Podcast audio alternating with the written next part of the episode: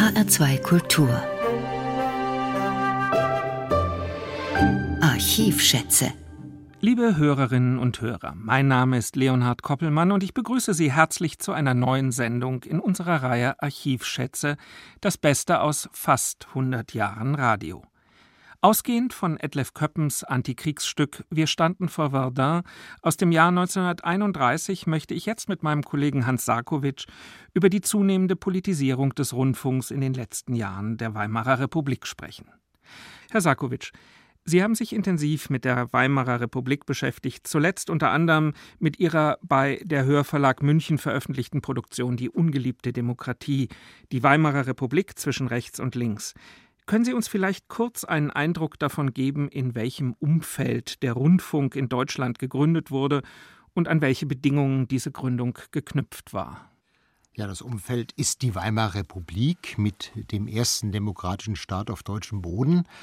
Allerdings muss man dazu sagen, dieser Staat war ja nicht gefestigt. Also schon 1918 nach der Revolution gab es ja Umsturzversuche von links und rechts, vor allem natürlich 1920 der Kapp-Putsch von rechts. Man hatte große Sorge, in den verschiedenen Ministerien, also in dem Innenministerium, Reichspostministerium, dass dieses neue Medium genutzt werden könnte, um einen Umsturz vorzubereiten. Denn das muss man sich vorstellen. Bis dahin gab es ja nur Zeitungen. Und Zeitungen hatten, selbst wenn sie achtmal am Tage ausgegeben wurden, in Berlin zum Beispiel, die hatten eine bestimmte Dauer, bis eine Nachricht da reinkam, bis sie gelesen wurde, bis sie umgesetzt wurde. Der Rundfunk nun brachte das plötzliche Jetzt konnte es gehört werden, was jetzt gesprochen wurde. Und da hatte man entsprechend Angst, denn Radio gab es schon länger als bis zur Gründung 1923. Radio gab es schon im Ersten Weltkrieg. Da wurde schon mit Röhrensendern Versuche gemacht von Hans Bredow, dem späteren mhm. Staatssekretär im Reichspostministerium in Westfrankreich. Und es gab in den USA 1921 schon die ersten Lizenzen.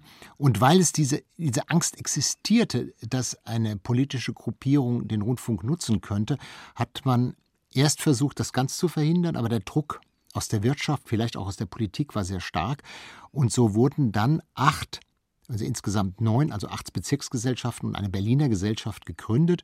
Und ausgestrahlt hat die Radiostunde AG am 29. Oktober 1923 im Berliner Voxhaus das erste Programm. Das war halt auch eine Schallplattenfirma. Man merkt, hier gab es ein ganz starkes kommerzielles Interesse das auch bei den anderen Bezirksgesellschaften wichtig war. Da standen Industrielle dahinter, die überhaupt kein Interesse an dem Programm hatten. Die hatten Interesse daran, dass Radioapparate gekauft. Und es sollte auch schnell zu einer kommerziellen Erfolgsgeschichte werden. Zählte man am 1. Januar 1924 gerade mal 1600 Rundfunkteilnehmer, waren es zum 1. Oktober des Jahres schon knapp 280.000.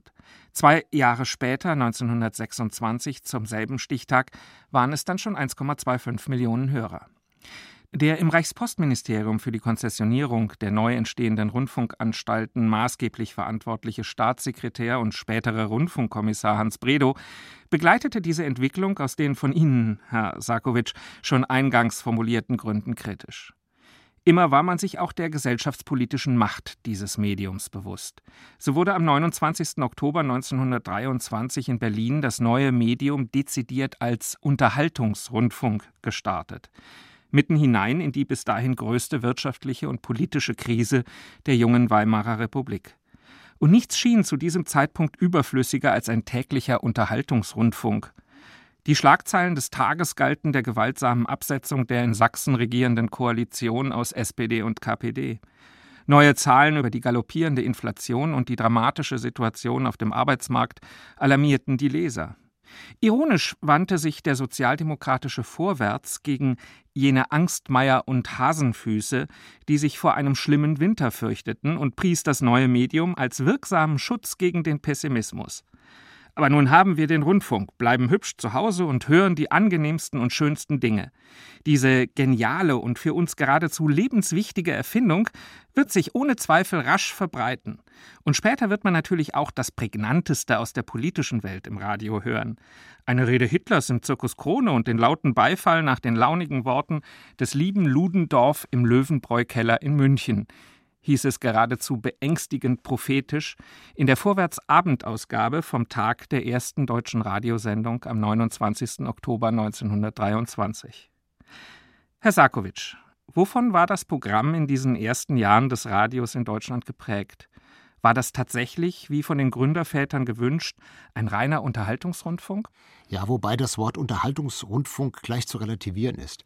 So hieß der offiziell, aber es war eigentlich ein Programm, das sich an den Bedürfnissen des gehobenen Bürgertums orientierte. Zwei Reichsmark Gebühr plus Radioapparat, das konnten sich ganz wenige leisten. Also gleich gebührenfinanziert? Ja, gleich gebührenfinanziert und werbefinanziert. Schon in den ersten Sendungen war auch Werbung. Also das ist ganz traditionell. Und äh, man sah im Radio ein Erziehungsinstrument, eine kulturelle Institution. Also man wollte den Hörern den Weg zur Kunst, zur Wissenschaft und zur Bildungsebene. Einer der Vorreiter war der Frankfurter Intendant Hans Flesch, der also immer wieder sagte, nur nicht oberflächlich werden. Also wir müssen den Leuten etwas bieten, was Bildung ist. Nicht einfach eintrichtern, sondern gestalten. Eine Übertragung aus der Oper, das war es, was er wollte. Literarische Lesungen. Also das ist eigentlich der Rundfunk als Kulturinstrument. Äh, dazu möchte ich einen Zeitungsartikel aus dem Herbst 1926 zitieren. Die Leitung der Sender liegt völlig in der Hand bürgerlicher Elemente. Nach ihrer Weltanschauung wird das Programm in fast unangreifbarer Souveränität aufgestellt, so dass eine Verstimmung proletarischer Kreise auf die Dauer unvermeidlich wird. Die Verstimmung wird einmal durch die ganz geringe Heranziehung proletarischer Kunst und Künstler und ferner durch direkte, häufig unbewusste Provokationen erzeugt bestimmten also zu Beginn der Radiounterhaltung Übernahmen klassischer Opern, Operetten und Theaterinszenierungen das Programm, begann man bald auch eigene Stücke direkt für das neue Medium zu entwickeln. Zu diesem Zweck engagierten die frisch entstandenen Funkhäuser in Hamburg, München, Köln usw. So Dramaturgen, Autoren und Regisseure. Bei der eingangs von Ihnen, Herr Sarkovic, erwähnten Funkstunde Berlin sind das der umtriebige Alfred Braun als Leiter der Abteilung Schauspiel sowie zu seiner Unterstützung die Schriftsteller Etlef Köppen und als ständigen freien Mitarbeiter Hermann Kassack. Kassack war zudem bis 1927 Lektor im S. Fischer Verlag und hatte so enge Kontakte zur jungen Schriftstellergeneration aufgebaut, unter anderem auch zu Bertolt Brecht, die bald als Autoren für das neue Medium herangezogen werden sollten. Mit dieser jungen Generation Rundfunkschaffender kamen auch Gegenwartsstücke mit gesellschaftlichen, sozialen und politischen Themen ins Programm. Heute möchten wir Ihnen Etlef Köppen kurz vorstellen. Wie so viele seiner Generation war er maßgeblich von seinen Erlebnissen im Ersten Weltkrieg geprägt. Ich bin am 1. März 1893 geboren, schreibt er über sich. Infolgedessen war ich imstande, mich im August 1914 kriegsfreiwillig zu den Waffen zu begeben, die ich im allerhöchsten Auftrag als Kanonier, Gefreiter, Unteroffizier, Vizewachtmeister, Offiziersstellvertreter, Leutnant der Reserve in West und Ost weidlich führte. Im Krieg wird Köppen verschüttet, er leidet schwere Lungenquetschung, danach noch die Gasangriffe. Bis zum September 1918 leistete er aber seinen Dienst in Uniform weiter. Ich tat das mit Begeisterung, mit Pflichtgefühl, mit zusammengebissenen Zähnen, mit Verzweiflung, bis man mir das eiserne Kreuz verlieh und mich ins Irrenhaus steckte, heißt es weiter in seinem Vorwort zu seinem Roman Heeresbericht, der 1930 erscheint. Sein Weltkriegsroman gilt zusammen mit Alfred Döblins Roman Berlin Alexanderplatz als einer der ersten Montageromane in deutscher Sprache und darf sich in seiner thematischen Durchdringung durchaus in eine Reihe mit Erich Maria Remarques im Westen nichts Neues stellen, der nur ein Jahr zuvor 1929 erscheint. Einerseits begeisterte sein Roman die Literaturkritik, genauso mobilisierte er aber auch die nationalkonservative und rechtsradikale Presse. So schreibt Köppen an eine Vertraute Ich hatte in den letzten Wochen übelste Angriffe und eine wilde Hetze von Seiten der Reichspresse. Das war ja zu erwarten, und es wird ja noch schlimmer werden. Ich habe doch mehrmals gedacht, dass es nicht nur Freunde gibt, und hatte so ungefähr die Koffer schon gepackt, nur bange machen lasse ich mich jetzt nicht mehr. Nun erst recht. Noch mehr tobte die rechte Presse gegen seinen Pazifistenspuk im Radio, als am 21. Februar 1931 Köppens Hörspiel Wir standen vor Verdun urgesendet wurde. Dieses leider nur noch in Fragmenten existierende Hörspiel wollen wir Ihnen nun vorstellen. Sie hören die Stimmen von Günther Hadank, Helmut Kassing, Kurt Wenzel, Ernst Bringolf, Max Bing und Else Thiel. Die drei erhaltenen Szenen sind durch eine kurze Unterbrechung voneinander getrennt. Regie führte der Autor selbst. Die deutsche Infanterie ist überall im Angriff. Überall nisten ihre Trupps sich ein, bauen ihre Maschinengewehre auf und feuern. Es dunkelt schon langsam. Die französischen Bereitschaften sind im Gegenangriff. Sie müssen in den Feuerkessel des deutschen Artilleriefeuers hinein. Die Maschinengewehre zwingen sie in Trichter und Gräben. So geht das bis zur völligen Dunkelheit. Es regnet wieder. Lange Kolonnen von Gefangenen wandern zurück über die erste Stellung. Das Gräbengewirr ist eine Wüste. Überall liegen Verwundete von Freund und Feind. Auch die Dunkelheit ist noch erfüllt vom Tacken der Maschinengewehre und den Paukenschlägen der Handgranaten. Feuerüberfälle der Feldartillerie prasseln nieder. Lange schon vor dem Morgengrau erwacht die Schlacht wieder zu voller Stärke. Die Franzosen wissen nun, dass der deutsche Angriff ernst ist. Das Wetter bleibt schlecht. Die Truppen haben in der Nacht nur zum geringsten Teil verpflegt werden können. Alle Anmarschstraßen sind mit Munitionskolonnen gefüllt. Die Feldküchen mit den dampfenden Essen stehen weit hinten und können nicht weiter.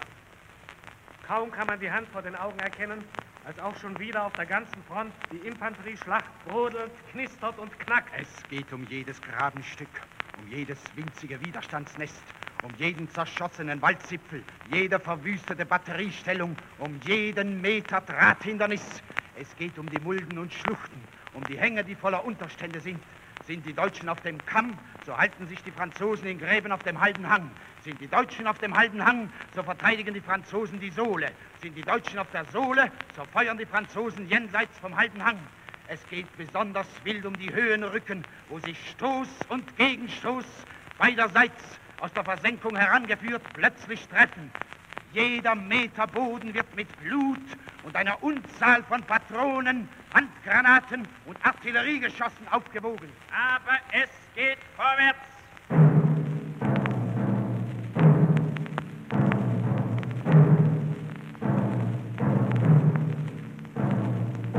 In der Nacht gruben sich die Truppen in den gewonnenen Stellungen ein. Der Boden war steinig in den Wäldern, lehmig in den Gründen. So kamen die Leute nicht tief und die meisten lagen völlig ermüdet auf ebener Erde. Schnee fiel langsam auf die Schläfer. Sie hörten keine Kugel mehr singen. Auch die Schläge der Granaten störten ihren tiefen Schlaf nicht. Als das Feuer anschwoll, als Verwundete schrien und Sanitäter mit den Bahren kamen, wachten Einzelne auf. Schlaftrunken tasteten sie um sich, griffen in Schnee und schliefen murmelnd wieder ein. Morgens schwoll das Feuer zum Orkan. Der Feind hatte sich gesammelt und nun stellte er sich. Äste krachten und peitschten die Schläfer, die sich frierend tiefer in den harten Boden wühlten. Dort horchten sie dem Eulenfluge der Granaten, dem Klirren und Zwitschern der Schrapnells und sehnten sich danach, aufzustehen und vorzubrechen nach Süden. Welle um Welle schob unterdessen in die Linien ein. Heute wollte man den Leuten freien Hals lassen und überall mit starken Kräften angreifen. Den Nahkampfregimentern der Artillerie wurden einige leichte Batterien entnommen, die den Infanterieangriff begleiten sollten. Minenwerfer wurden in die Wälder nah an den Feind geschleppt und eingebaut. Aber auch der Franzose hatte sich verstärkt. Seine Batterien feuerten unaufhörlich und hinter den Verhauen stand seine Infanterie auf dem Sprunge zum Gegenangriff.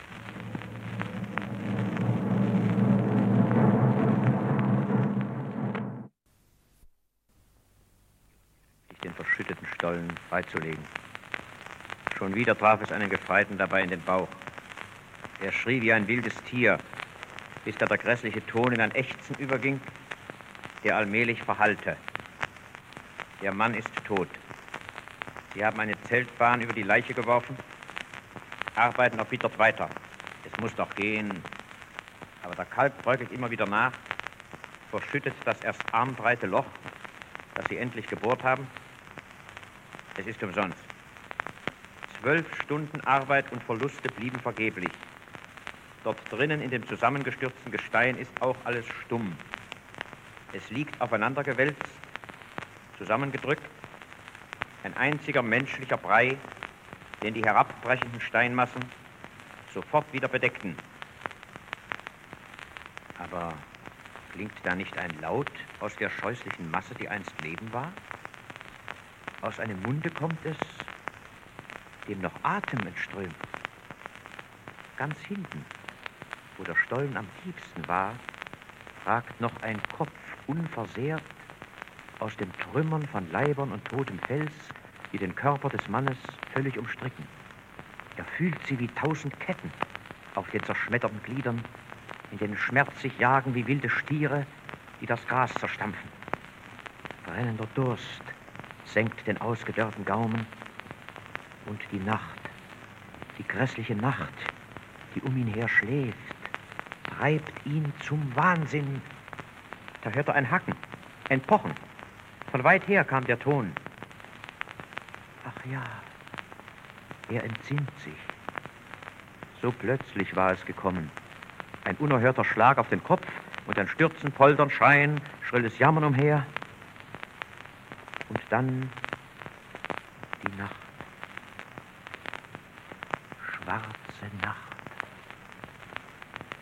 Nun weiß der Sterbende, ich bin verschüttet. Er denkt so mit letztem schwachen Sinn, und draußen hämmern die Kameraden, um mich frei zu machen. Aber wo sind die anderen? Er versucht den Hals zu drehen, der aus Steinzacken, die ihn würgend umschließen, mühsam hervorragt. Nur eine geringe Drehung gelingt. Aber was nutzt es? Denn das Dunkel verwehrt jeden Blick. Es ist so totenstill umher. Nicht einmal ein Atemzug mehr. Und sie waren doch so viele. Wo mögen sie jetzt sein? Haben sie ihn allein gelassen? Den fiebernden packt wahnsinnige Furcht. Allein, hier, in dieser dunklen Höhle, die jeden Augenblick ganz über ihm zusammenbrechen wird. Was nützt das Hämmern draußen, wenn sie ihn hier vergessen haben? Gewiss galt das den anderen, nicht ihm, von dem sie vielleicht gar nicht mehr wissen. Die Sinne des Verschütteten werden klarer. Grausames Begreifen schnürt ihm das Herz ab. Würden sie denn an dem Stollen graben und hacken, wenn sie nicht mehr von ihm wüssten? Da, es ist wieder da. Deutlich hört man den klirrenden Ton des schlagenden Eisens, das den Weg zu ihm öffnen will. Aber dann folgt ein lautes Poltern nach, sekundenlang kollert's und prasselt's, dass die letzten Klumpen bis zu seinem gefangenen Kopf rollen. Dann ist alles stumm. Mit wahnsinniger Anstrengung versucht der Mann, den Arm zu lösen, über dem ein Kalkblock wuchtet. Es gelingt. Zwar schmerzt er an jedem Teil, aber er besitzt noch Gefühl. Das merkt er, wie er jetzt umhersucht, Felsen betastet. Jetzt weiche Masse. Was ist's? Es liegt glitschig zwischen seinen Fingern, die er nahe an die Augen führt. Es ist ja Nacht. Nur die Finger selbst können es erraten. Er dreht, er fühlt. Ein Schrei quält sich schaurig empor. Ach, sie sind alle mit hier, sind alle stumm und tot. Der Kopf des Verschütteten sinkt vornüber. Er bleibt unbeweglich. Den letzten Schmerz spürt er nicht mehr. Das Blut, das unter den Felsen ihm unaufhörlich verströmt, sickert langsam bis zu seinem Hals empor. Durch das schaurige Grab rollt der Donner. Von neuem trafen sie es mit sicherem Schuss. Da drängen neue Steinmassen nach, dass kein Luftraum mehr zurückbleibt.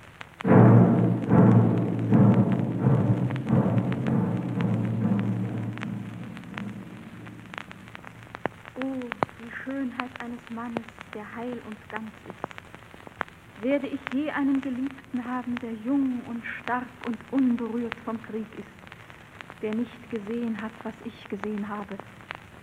Werde ich je von einem Mann geliebt werden, dessen Augen mein Bild widerspiegeln, ohne dass der Schatten des Krieges zwischen uns aufsteigt?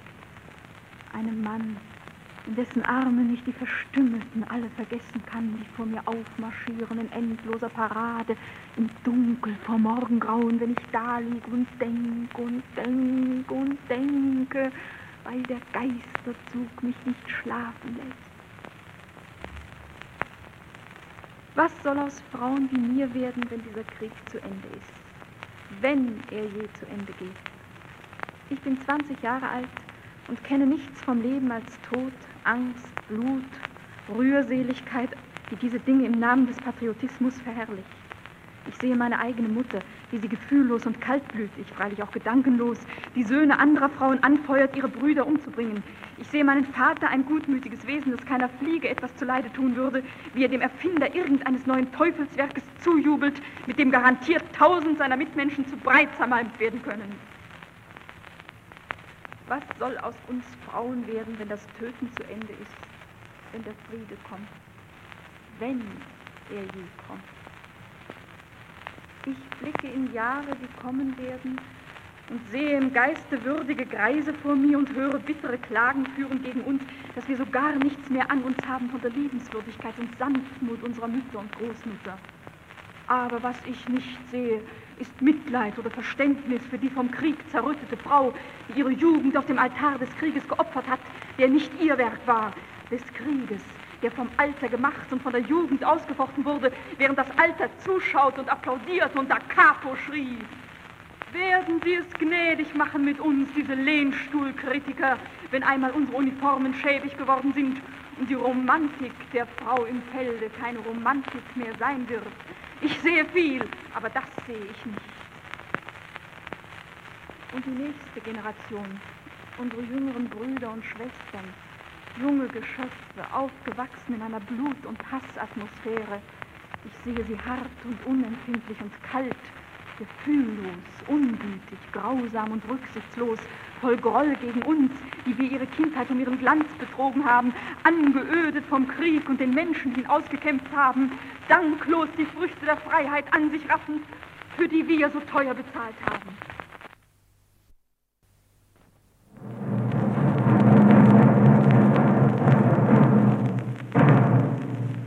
Die Verluste sind beiderseits furchtbar. Es sind die besten Formationen der beiden besten europäischen Armeen, die hier miteinander ringen. Nach wenigen Tagen klammert sich die deutsche Linie an den Bahndamm nördlich von Fleury. Die Welt hat sich an das Schauspiel schon lange gewöhnt. Sie weiß, dass hier keine Sensationen mehr zu erwarten sind. Die beiderseitigen Heeresberichte haben nichts Interessantes mehr über Verdun zu melden. Das übliche Artilleriefeuer wird der tägliche lakonische Ausdruck. Immer weiter wechseln die Divisionen. Viele sind schon zum zweiten Mal, einige zum dritten Mal hier. Sie gehen durch die Mühle, werden aufgefüllt und gehen abermals durch die Mühle. Manchmal wird die Munition für die Batterien auf deutscher Seite rationiert. Man rechnet, auch die Franzosen werden froh sein, wenn sie sparen können. Sie werden dem Beispiel sicher folgen. Sie denken nicht daran. Sie haben Granaten, so viel sie wollen. Sie haben mehr Granaten, als sie verfeuern können. Ganz Amerika arbeitet für sie. Sie erfassen jede Gelegenheit, die ihnen das schwächere deutsche Artilleriefeuer bietet, zu Gegenaktionen. An einem einzigen Tage muss die deutsche Artillerie in der Abwehr dann alles verbrauchen, was sie mühsam gespart hat. Bald nimmt die Aktivität der Franzosen zu. Alles deutet darauf hin, dass sie Gegenangriffe großen Stiles vorbereiten. Die Fristen, die von den deutschen Divisionen jeweils im Trichterfeld auszuhalten sind, werden immer länger. Es kommt schon vor, dass die französische Artillerie einen Abschnitt so eintrommelt, dass kein Deutscher mehr da ist, der die Leuchtkugel für Sperrfeueranforderung abschießen könnte. Franzosen sind plötzlich vor den Unterständen der Bataillonsführer. Die Wiedereroberung solcher Geländestreifen kostet viel Blut und viel Munition. Man kann die beiderseitigen Verluste bis zum Ende des Juni insgesamt auf eine halbe Million Menschen schätzen. Etwa 250.000 davon sind tot. Eine Viertelmillion Tote in vier Monaten. Das alles auf einem schmalen Streifen, der durch die Namen einiger gewesener Dörfer, zertrümmerter Forts, zerstampfter Waldstücke, Schluchten und Anhöhen gekennzeichnet wird. Von Asan, wo der Angriff im Februar begann, bis nach Verdun sind es in der Luftlinie 15 Kilometer. Als man Fleury nahm, waren elf davon überwunden. Vier blieben. Nur eine einzige Höhe lag zwischen Fleury und Verdun. Eine einzige Höhe bis Verdun. Elf Kilometer, 250.000 Tote. Kameraden, wir grüßen euch. Tote, wir denken an euch. Stille, Stille für die Toten.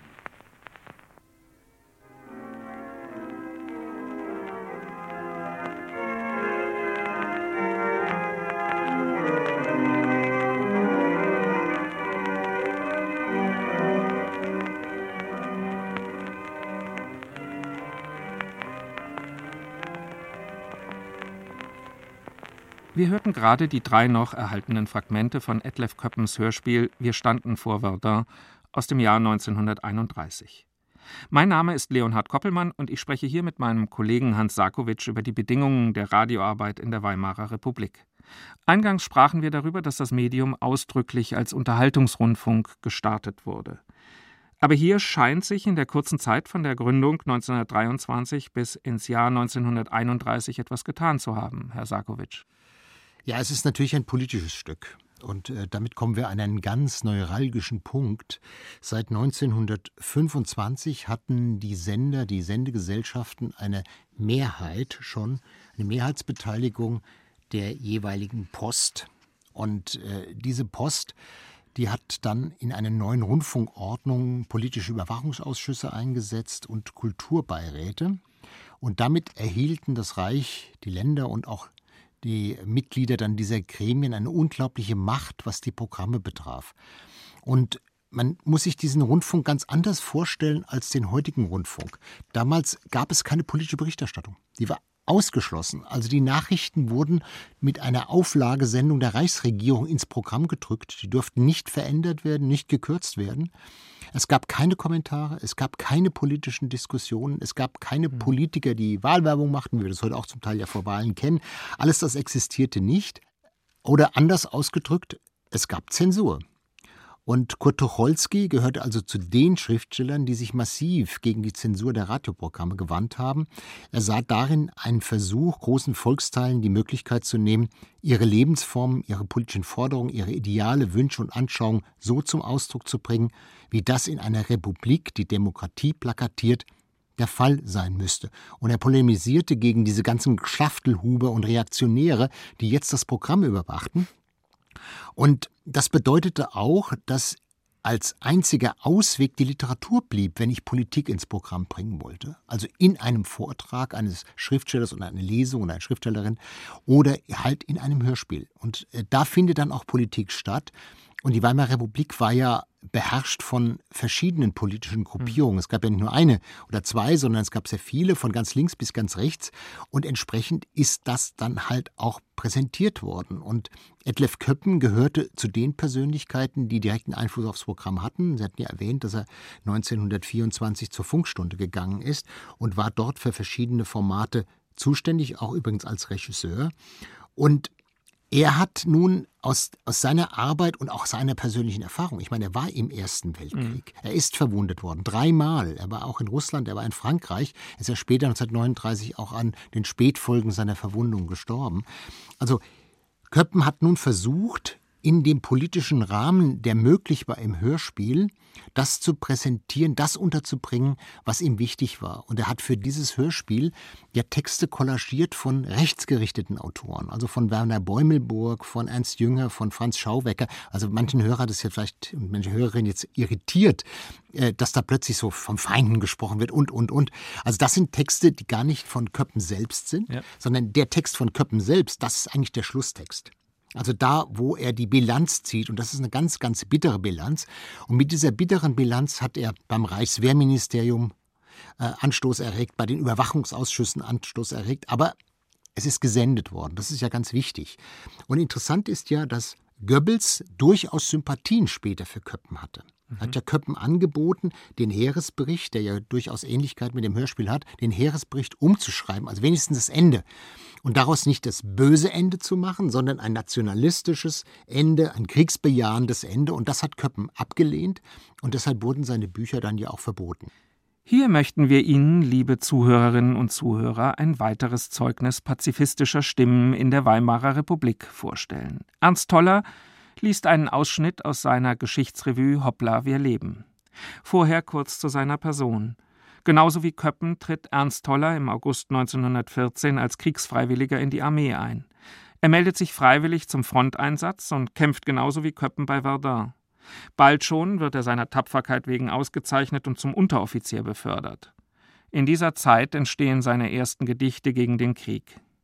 Im Mai 1916 erleidet Toller dann einen völligen psychischen und physischen Zusammenbruch und wird im Januar 1917 nach längerem Aufenthalt in einer Nervenheilanstalt als nicht mehr kriegsverwendungsfähig aus der Armee entlassen. Er beginnt in München Jura und Philosophie zu studieren und begegnet dort einer Gruppe von Kriegsgegnern, unter anderem auch Kurt Eisner. Nach Ende des Ersten Weltkriegs beteiligt er sich an der Novemberrevolution in Bayern, die zum Sturz der Wittelsbacher Dynastie und zur Gründung des Freistaats bzw. der Republik Bayern unter der provisorischen Ministerpräsidentschaft Kurt Eisners führt. Nach der Ermordung Eisners durch einen rechtsradikalen Attentäter übernimmt Toller dessen Nachfolge im Parteivorsitz der bayerischen USPD und bildet zusammen mit Gustav Landauer, Erich Mühsam und anderen die am 7. April 1919 ausgerufene Münchner Räterepublik.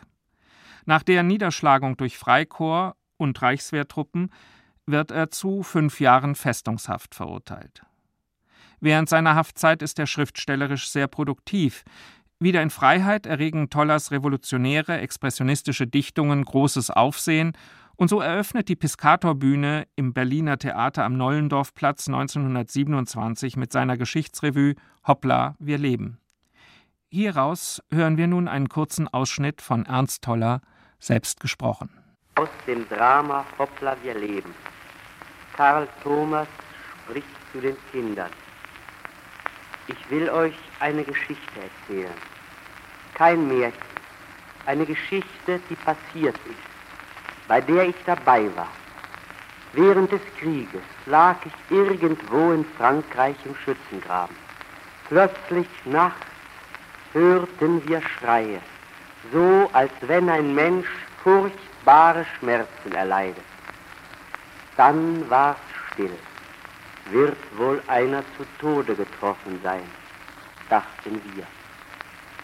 Nach einer Stunde vernahmen wir wieder Schreie. Und nun hörte es nicht mehr auf. Die ganze Nacht schrie ein Mensch, den ganzen Tag schrie ein Mensch, immer klagender, immer hilfloser. Als es dunkel wurde, stiegen zwei Soldaten aus dem Graben und wollten den Menschen, der verwundet zwischen den Gräben lag, hereinholen. Kugeln knallten und beide Soldaten wurden erschossen. Nochmals versuchten zwei. Sie kehrten nicht wieder. Da kam der Befehl, es dürfe keiner mehr aus dem Graben. Wir mussten gehorchen. Aber der Mensch schrie weiter. Wir wussten nicht, war er Franzose, war er Deutscher, war er Engländer. Er schrie wie ein Säugling schreit, nackt ohne Worte. Vier Tage, vier Nächte schrie er. Für uns waren es vier Jahre. Wir stopften uns Papier in die Ohren. Es half nichts. Dann wurde es still. Ach Kinder, da möchte ich Fantasie in euer Herz zu pflanzen wie Kornen durchpflügte Erde. In Frankreich, in Deutschland, in Russland, in Japan, in Amerika schrie der Mensch, nicht der Feind. In solchen Stunden, in denen man, wie soll ich sagen, hinabsteigt bis zum Grundwasser, fragt man sich, warum das alles? Wofür das alles? Würdet ihr auch so fragen? In allen Ländern grübelten die Menschen über die gleiche Frage. In allen Ländern gaben sich Menschen die gleiche Antwort. Für Gold, für Land, für Kohlen, für lauter tote Dinge, sterben, hungern, verzweifeln die Menschen, hieß die Antwort. Dort und dort standen die mutigsten des Volkes auf, riefen den Blinden zu ihr hartes Nein, wollten, dass dieser Krieg aufhöre und alle Kriege. Wenn man diesem eindrücklichen Originaltondokument von Ernst Toller und zuvor dem Schluss der Szenenfolge von Etlef Köppens Wir standen vor Verdun zugehört hat, dann fällt einem schwer, sich vorzustellen, dass aus der Kriegserfahrung dieses Ersten Weltkriegs in nur so wenigen Jahren ein zweiter erwachsen konnte. Wie konnte es in so kurzer Zeit zu einer Umdeutung der Geschehnisse kommen, Herr Sarkovic? Ja, das ist ganz interessant. Also es gibt ja eine ganze Reihe von Hörspielen in dieser Zeit und von Romanen, die sich mit dem Ersten Weltkrieg auseinandersetzen. Sie hatten es vorhin schon kurz erwähnt, seit Erich Maria Remarques Im Westen nichts Neues, der eigentlich diese pazifistische Position betonte. Und interessant ist, dass von der rechten Seite aus ähnlich geschrieben wurde. Also die Pazifisten sagen, die Soldaten, und das stellen sie auch so dar, ihr seid einfach umsonst gestorben. Und deswegen darf es nie wieder Krieg geben. Und die Nationalisten sagen, indem sie das Elend genauso krass oder noch krasser beschreiben, dass ihr nicht umsonst gestorben seid, ihr Soldaten. Also die Pazifisten, die auf der einen Seite halt unbedingt äh, das pazifistische Erbe retten wollen, auf der anderen Seite wird das nationalistische Erbe gerettet.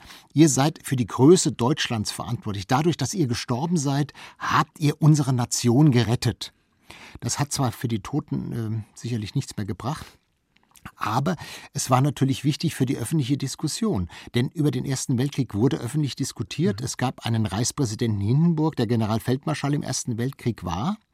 Und äh, was jetzt als Konsequenz daraus gezogen wurde, war für die Pazifisten klar, nie wieder Krieg. Aber für die Nationalisten auf der anderen Seite war auch klar, wir müssen wieder zu einer bestimmten Größe kommen. Deutschland ist eine große Nation. Wir haben die Verpflichtung von den toten Soldaten übernommen und deshalb sind deren Konsequenzen sehr radikal. Und es heißt auch in einzelnen Romanen, es muss einer sein, der durch dieses Feuer gegangen ist, der die Nation wieder zu ihrer Größe führt. Damit ist natürlich für viele Autoren Hitler gemeint. Der wird nicht erwähnt, aber Hitler war ja hm. Gefreiter im Ersten Weltkrieg. Also hier wird äh, ganz bewusst nationalistisch argumentiert. Nur bis zum Schluss ist es ganz schwer zu unterscheiden, wenn die Grausamkeiten dieses Krieges geschildert werden, kommt das von links oder kommt das von rechts. Längst hatte aber schon ein Austausch in den Redaktionen stattgefunden und es wurden immer mehr rechtskonservative und sogar rechtsradikale Gesinnungsgenossen in den Rundfunkanstalten installiert. Das Jahr 1932 markiert dann nochmal einen besonderen Wendepunkt in der noch jungen Geschichte des Hörfunks. Herr Sarkovic? Ja, einen Tiefpunkt einen weiteren. Äh, denn was 1932 passiert, hat dann äh, Goebbels in die Hände gearbeitet. Dass der Rundfunk nach 1933 zu einem Propagandainstrument, und zwar für das, zum wichtigsten Propagandainstrument für Goebbels werden konnte, hängt damit zusammen, dass er 1932 komplett verstaatlicht wurde. Also 51 Prozent gingen an die Reichsregierung, 49 Prozent an die Länder. Das heißt, die Aktionäre wurden ausbezahlt. Damit war aber der Durchgriff gesichert. Das heißt, es gab eine Stunde der Reichsregierung, man muss sich das vorstellen, jeden Tag eine Stunde lang Merkel oder den Wirtschaftsminister oder, oder, oder, die durften eine Stunde lang reden, was sie für wichtig hielten. Und das war unzensiert.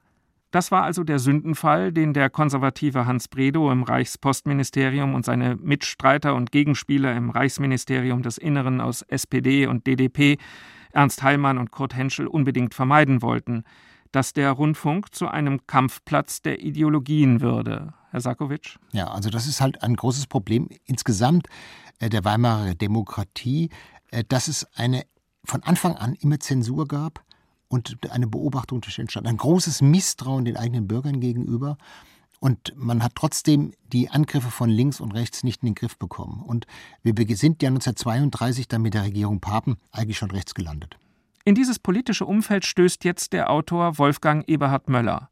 Geboren 1906, also ohne eigene Weltkriegserfahrung, da zum Kriegsende ja gerade erst zwölf Jahre alt, wird von ihm 1929 das Theaterstück Douaumont oder die Heimkehr des Soldaten Odysseus aufgeführt und reüssiert zu einem beachtlichen Erfolg. Interessant, dass wir es hier zum dritten Mal mit der Schlacht um Verdun zu tun haben, denn um das Fort Douaumont tobt eine der verlustreichsten Schlachten im Frontabschnitt um Verdun, die zwischen Februar und Dezember 1916 über 300.000 Tote kostet. Am 11. November 1932 wird Douaumont dann auch als Rundfunkbearbeitung gesendet. Also Möller war Nationalsozialist, muss man dazu sagen. Er ist 1931 in die SA eingetreten und hat auch später eine große Karriere gemacht während der NS-Zeit. Hat unter anderem am Drehbuch von Jud Süß mitgeschrieben, ein Theaterstück geschrieben, Rothschild siegt bei Waterloo. Also man merkt, er hatte auch eine klare antisemitische Linie in seinen äh, schriftstellerischen Arbeit. Aber er war sicherlich auch ein begabter Theaterregisseur. Und Dumont war ja ursprünglich ein Theaterstück, das aufgeführt wurde. Und was er konnte, war melodramatisch zu arbeiten, pathetisch, Gefühle zu wecken. Und hier in diesem Stück Dumont möchte er eigentlich dokumentieren, wie die Weimarer Republik mit Kriegsheimkehrern umging. Und das hat er an einem einzigen Beispiel exemplifiziert und dabei in die Antike zurückgegriffen. Also ein Kriegs Teilnehmer, der im Ersten Weltkrieg bei Douaumont gekämpft hat, kommt aus der Gefangenschaft in den USA zurück. Und diese Rückkehr ist so organisiert wie die Rückkehr von Odysseus äh, nach Hause, nach Ithaka. Das heißt, also er kommt erstmal, gibt seine Identität nicht preis, wirkt verstört. Ähm, er trifft seine Frau, die heißt da Helena, bei Odysseus heißt sie Penelope. Er hat seinen Sohn, der keinen Namen hat, der ist bei Odysseus Telemach. Und so geht das, so geht das halt mit den Parallelen erstmal weiter. Nur der Unterschied ist, die Frau wird umgeben von Liebhabern, kann man sagen. Das sind Makler und ein Studienrat. Das sind die Gewinnler der Weimarer Republik. Die haben sich arrangiert, die waren nicht im Ersten Weltkrieg, die haben es nicht erlebt, was es heißt, verschüttet zu werden oder Tote neben sich zu erleben. Und die versuchen nun, weil der Mann schon lange weg ist und alle ihn eigentlich für tot halten, versuchen die, diese Frau zu erobern und sie zu gewinnen und mit zu heiraten. Der Sohn ist dagegen. Das ist also die üble Sorte die typischen Vertreter der Weimarer Republik. Und dieser gebrochene Mann, der aus dem Krieg zurückkommt, der das Trauma Douaumont hat, ich meine, das muss man überlegen, dieser Kampf um eine einzige Festung, der ging von Februar bis Oktober 1916 und war unglaublich brutal, mit vielen, vielen Toten. Das hat er als Trauma, das schleppt er mit und seine Familie versteht ihn nicht. Also die verstehen nicht, warum er so lange weg war. Die verstehen nicht, dass er dieses Trauma trägt, mhm. wo doch jetzt in der Weimarer Republik, Gott, das ist doch lange her so ungefähr. Da müssen wir uns jetzt mal nämlich beschäftigen. Lass uns nach vorne schauen. Und erst im Laufe der Zeit, nach dieser Melodramatik, ändert sich die Situation. Und der Knackpunkt ist eigentlich, als sich dieser Heimkehrer wie so ein Prediger in der Wüste äh, in einer Kneipe präsentiert. Man hört also den Kneipenlärm und er erzählt plötzlich, wie das damals war und dass wir das nicht vergessen dürfen und dass das für uns eine Hypothek für die Zukunft ist und, und, und. Und alle fallen so ganz langsam um. Also die Hedonisten aus der die pazifistisch-hedonistische Linie, die wird quasi unter dem Angriff dieses Kriegsheimkehrers zerstört und alle fallen ihm letztlich in die Arme. Die Familie ist versöhnt, selbst die beiden Liebhaber finden, dass es ein toller Mensch ist und dass er nicht, wie sie vorher gedacht haben, ins Irrenhaus gehört. Also es endet sehr, sehr versöhnlich. Und das ist das Raffinierte eigentlich bei Möller. Es ist überhaupt keine Propaganda deutlich zu erkennen. Aber es ist klar, die Weimarer Republik ist verrottet. Das sind Leute, die opportunistisch jetzt dem neuen System nachlaufen.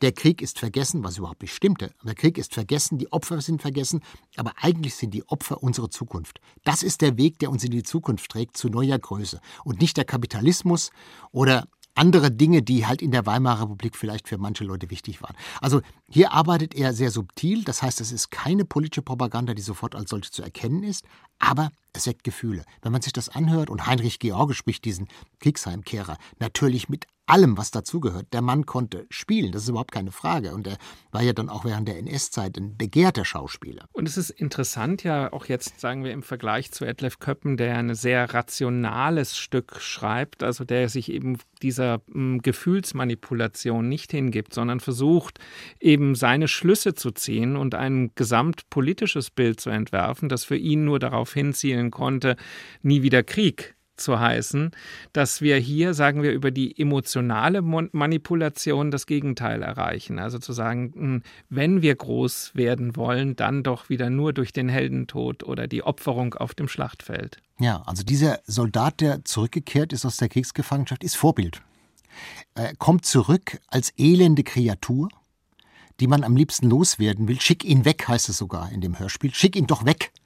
Und, äh, und dann am Ende ist er Vorbild. Das heißt, ja, der hat was erlebt, der hat was für uns geleistet. Dass wir hier stehen können, verdanken wir auch ihm.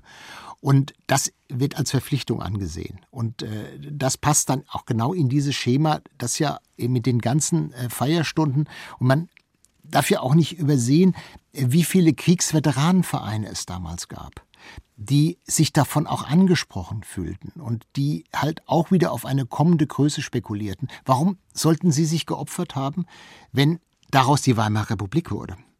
Das war für sie halt eher eine größere Katastrophe als der Krieg. Jetzt hören wir noch einen Ausschnitt aus Douaumont von Wolfgang Eberhard Möller. Es handelt sich um den zweiten Szenenabschnitt. Zuvor wurde die Ankunft des lange versprengten Soldaten in seinem Wohnhaus erzählt. Hier trifft er auf die neuen Untermieter seiner Frau und wird von ihnen ohne Verständnis für seine psychisch und existenziell prekäre Lage schlecht behandelt. Die neue Zeit, also die Weimarer Republik mit ihren Kriegsgewinnlern, zeigt dem Veteranen ihr hässliches Gesicht. So die neue Denkungsart in den Rundfunkanstalten. Trotzdem findet dieser umherirrende Odysseus hier wieder seine Heimstatt und soll neuer Untermieter seiner eigenen Frau werden, die ihn erstmal selbst nicht wiedererkennt. Sie hören Heinrich George als ehemaligen Weltkriegssoldaten, Maria Koppenhöfer als seine Frau Helena, Karl Bahlhaus als ihr gemeinsamer Sohn und Franz Weber und Paul Henkels als Untermieter. Die Musik hat Karl Knauer komponiert und Regie führte Max Bing. Gesendet wurde das Hörspiel am 11. November 1932 von der Funkstunde Berlin. Er will bleiben. Wenn er bezahlen kann? Ja, ich habe ihn nicht danach gefragt. Natürlich. Als ob wir nicht genug fremde Leute beherbergen müssen. Ach, du redest immer, wie du gelaunt bist. Meine schlechten Launen sind das Einzige, was ich mir überhaupt leisten kann. Im Übrigen weißt du, wie ich diese Zimmervermieterei hasse. Wir leben doch davon. Ja, jämmerlich genug. Aber du vergisst das immer wieder. Ganz mit Absicht. Du solltest wirklich mehr Rücksicht nehmen. Warum entschädigst du die Herren mit deinen schönen Augen? Weißt du, du wirst immer ungezogener zu mir. Du kannst dich ja dafür von ihnen streichen lassen. Das haben sie sehr gern. Also undankbar bist du. Bitte. Meine Mutter kokettiert mit Männern, die sie gänzlich in Anspruch nehmen. Meine Lehrer behandeln mich doppelt streng, weil ich eine sogenannte Weise bin. Und mein Vater, der mich mit Überlegung dazu gemacht hat, zieht es vor, seine eigenen Wege zu gehen. Also meine Dankbarkeit ist grenzenlos. Es ist jahrelang gegangen. Ja, nur, weil du dachtest, dass er wieder zurückkommt. Ja, das ist jetzt vorbei. Das war ja auch schon beinahe lächerlich. Du kannst dir wohl denken, dass ich da drinnen erst mit ihm fertig sein musste. Na ja, ja, Mutter. Ich werde mich schon wieder verheiraten. Mutter, nein! Ja, es ist das Beste für dich. Im Übrigen fällt es mir auch jetzt gar nicht mehr schwer. Bitte, Mutter, nein. Ja, Idyll am Abend, was? Sohnesliebe, mütterliche Zärtlichkeit, ja, ja. Das war was fürs Herz. Frau Helene, was? Hätte ebenfalls von jeher den Drang zum trauten Familienglück gehabt, müssen Sie wissen. Zur Intimität sozusagen. Wenn Sie diesen Drang entgegenkämen, was? Ich meine es ehrlich. Ja. Wohin, Mutter? In die Küche. Das wohl deine Mutter sehr gern, mein Junge, wie? Wie kommen Sie darauf? Nur warum sonst so fleißig am Abend? Wenn ich denke, ich als junger Mensch in deinen Jahren abends und über Büchern gesessen. nee, nicht zu machen. Ach, was bleibt mir schon anderes übrig? Na ja, ich verstehe. Pflichtgefühl, innerer Drang, Mütterlein zu entlasten. Jawohl, Jugend von heute, Krieg miterlebt, ne? Ehrensache. Sie haben ganz recht. Ja, sehr schön natürlich. Auch so ein bisschen Totenkult dabei, was? Tradition gewissermaßen. Vater ist nun mal Vater. Muss er auch. Sie wissen genau, wie wir über ihn denken. Na ja, das ist es doch. Ich meine, unter uns, wir verstehen uns doch. Wenn ich zum Beispiel dein Vater würde? Das wäre doch nicht übel. Nein. Ich möchte dich ganz entschieden darauf aufmerksam machen, dass ich dir das Rauchen nachdrücklich untersagt habe, mein Sohn. Es ist nachgerade an der Zeit der Haltlosigkeit, die in der heutigen Jugend eingerissen ist, zu steuern. Ich wüsste nicht, was Sie mir zu untersagen hätten. Nun, du wirst dich daran gewöhnen müssen, in naher Zukunft mich als deinen Vater zu betrachten. Mal immer langsamer, Studienrat, sind ja auch noch andere da. Oh, erlauben Sie, ja? Darüber wird man in absehbarer Zeit im Klaren sein. Ich weiß überhaupt gar nicht, was Sie von mir wollen. Ich habe nur dein Bestes im Auge. Lass dir nicht ausreden, mein Junge. Du wirst schon auf den Geschmack kommen. Sie haben kein Recht, mit mir Schindluder zu treiben. Ich halte das überhaupt hier nicht mehr aus. Noch immerhin maßen Sie sich hier Rechte an, die Ihnen nicht zustehen dürften. Ich erlaube mir nur sozusagen ein wenig zu lüften. So. Na, es muss doch mal aufgeräumt werden mit dem Gerümpel von vorgestern. Warum hängen zum Beispiel diese alten Fotografien an Wänden? Können Sie mir das Sie erklären? scheinen nicht zu wissen, was diese Fotografien darstellen. nee, allerdings nicht, mein verehrtester. Beim besten Willen nicht zu erkennen. Wen geht das heute noch etwas an? Wie? Oder können Sie mir sagen, was dieser picklige Haufen hier auf dem Bilde bedeuten soll? Ja, das ist vielleicht... Der Duhomont. Fabelhaft, ganz fabelhaft, wie Sie das wissen. Melde Gehorsams. Schwache Besatzung hält das vor bis zum Eintreffen von Verstärkung. Ist ja sehr interessant. Melde Gehorsams, 24 Mann mit vier Offizieren halten das vor. Was reden Sie eigentlich, sagen Sie mal? Melde Gehorsams, 24 Mann mit vier Offizieren. Her mit dem Bild. Der Mensch ist mir unheimlich offen gestanden. Duhomont. Oh, Hölle. Übrigens, es ist spät genug. Ich meine, man kann sich ja empfehlen. Man wird sich überlegen müssen, ob man mit einem solchen Menschen Wand an Wand schlafen kann. Und das habe ich ja gleich gesagt. Guten Abend. Guten Abend. Gott. Man kann mich doch nicht allein lassen im Duomo. Ich dachte, Sie sind schon schlafen gegangen. Ja, Nämlich, ich bin in Sorge, wo mein Sohn hingegangen ist. Äh, sonst machen wir immer schon das Licht im Wohnzimmer früher aus. ja, Sie können ja dann ebenso gut auch in Ihrem Zimmer sitzen. ja. Warum sagen Sie denn nichts? Fühlen Sie sich vielleicht nicht wohl? ja. Sie müssen verzeihen, aber ich höre da Stimmen in der Kasematte. Sie sind überreizt. Da ist nämlich noch einer im Duomo, müssen Sie wissen. Sie sollten das Bild fortlegen. Ich will Ihnen auch sagen, wer da noch immer im Duomo ist, das bin ich selbst. Verstehen Sie? Ich selbst. Ja, wer soll es denn sonst sein? Ach du lieber Gott. Sie sollten zu Bett gehen. Erlauben Sie das? Das Bild hat Sie aufgeregt. Ja, ja. Ich habe mich wohl vergessen. Ja, warum haben Sie es denn von der Wand genommen? Ist die letzte Aufnahme des Forts, ehe es fiel. Ja, ich weiß, mein Mann war ja auch dabei. Wir alle waren dabei. Seitdem habe ich kein Lebenszeichen mehr von ihm. Hat er Ihnen nicht aus Amerika geschrieben? Ich habe seine Briefe verbrannt. Warum diese Fotografie nicht auch? Für mich ist er im Douaumont gefallen. Das glauben Sie doch selbst nicht. Wie können Sie denn das wissen? Ich habe ihn gekannt. Weshalb sind Sie hierher gekommen? Ich war sein Freund. Na, hässlicher hätte er an mir nicht handeln können. Nach seiner Entlassung aus dem Kriege. Wer sagt Ihnen denn, dass er entlassen ist? Ja, soll ich heute noch daran zweifeln? Der Krieg hat ihn nicht entlassen. Er hat sich nicht geschämt, mir das zu schreiben. Dennoch haben Sie so weiterleben können. Es musste auch ohne ihn gehen. Sie haben sich nicht um ihn gekümmert. Warum ist er nicht gekommen? Er ist gekommen. Nicht zu mir. Doch. Helene. Helene.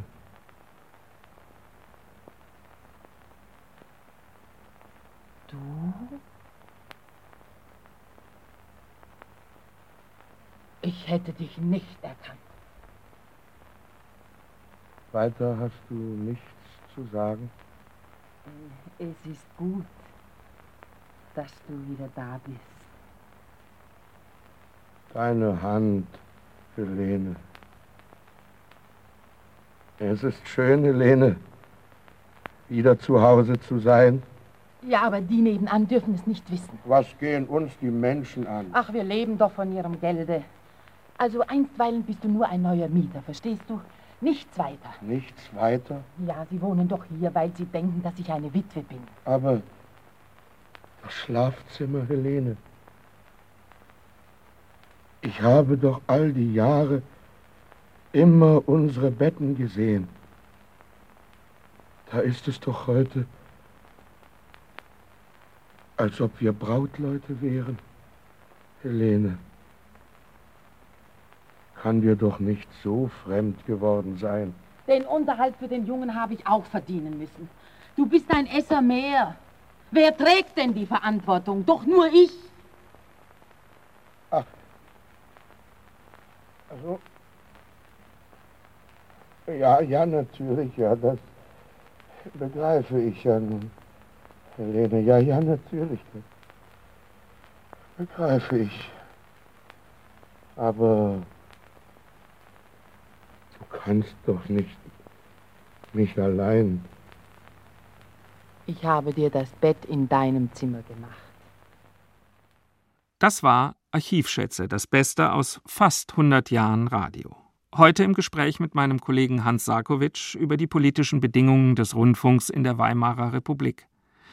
Die Sendung sowie die vorgestellten Hörbeispiele von Etlef Köppen, Ernst Toller und Eberhard Wolfgang Möller können Sie vollumfänglich in unserem Podcast-Angebot auf hr2.de und in der ARD Audiothek nachhören.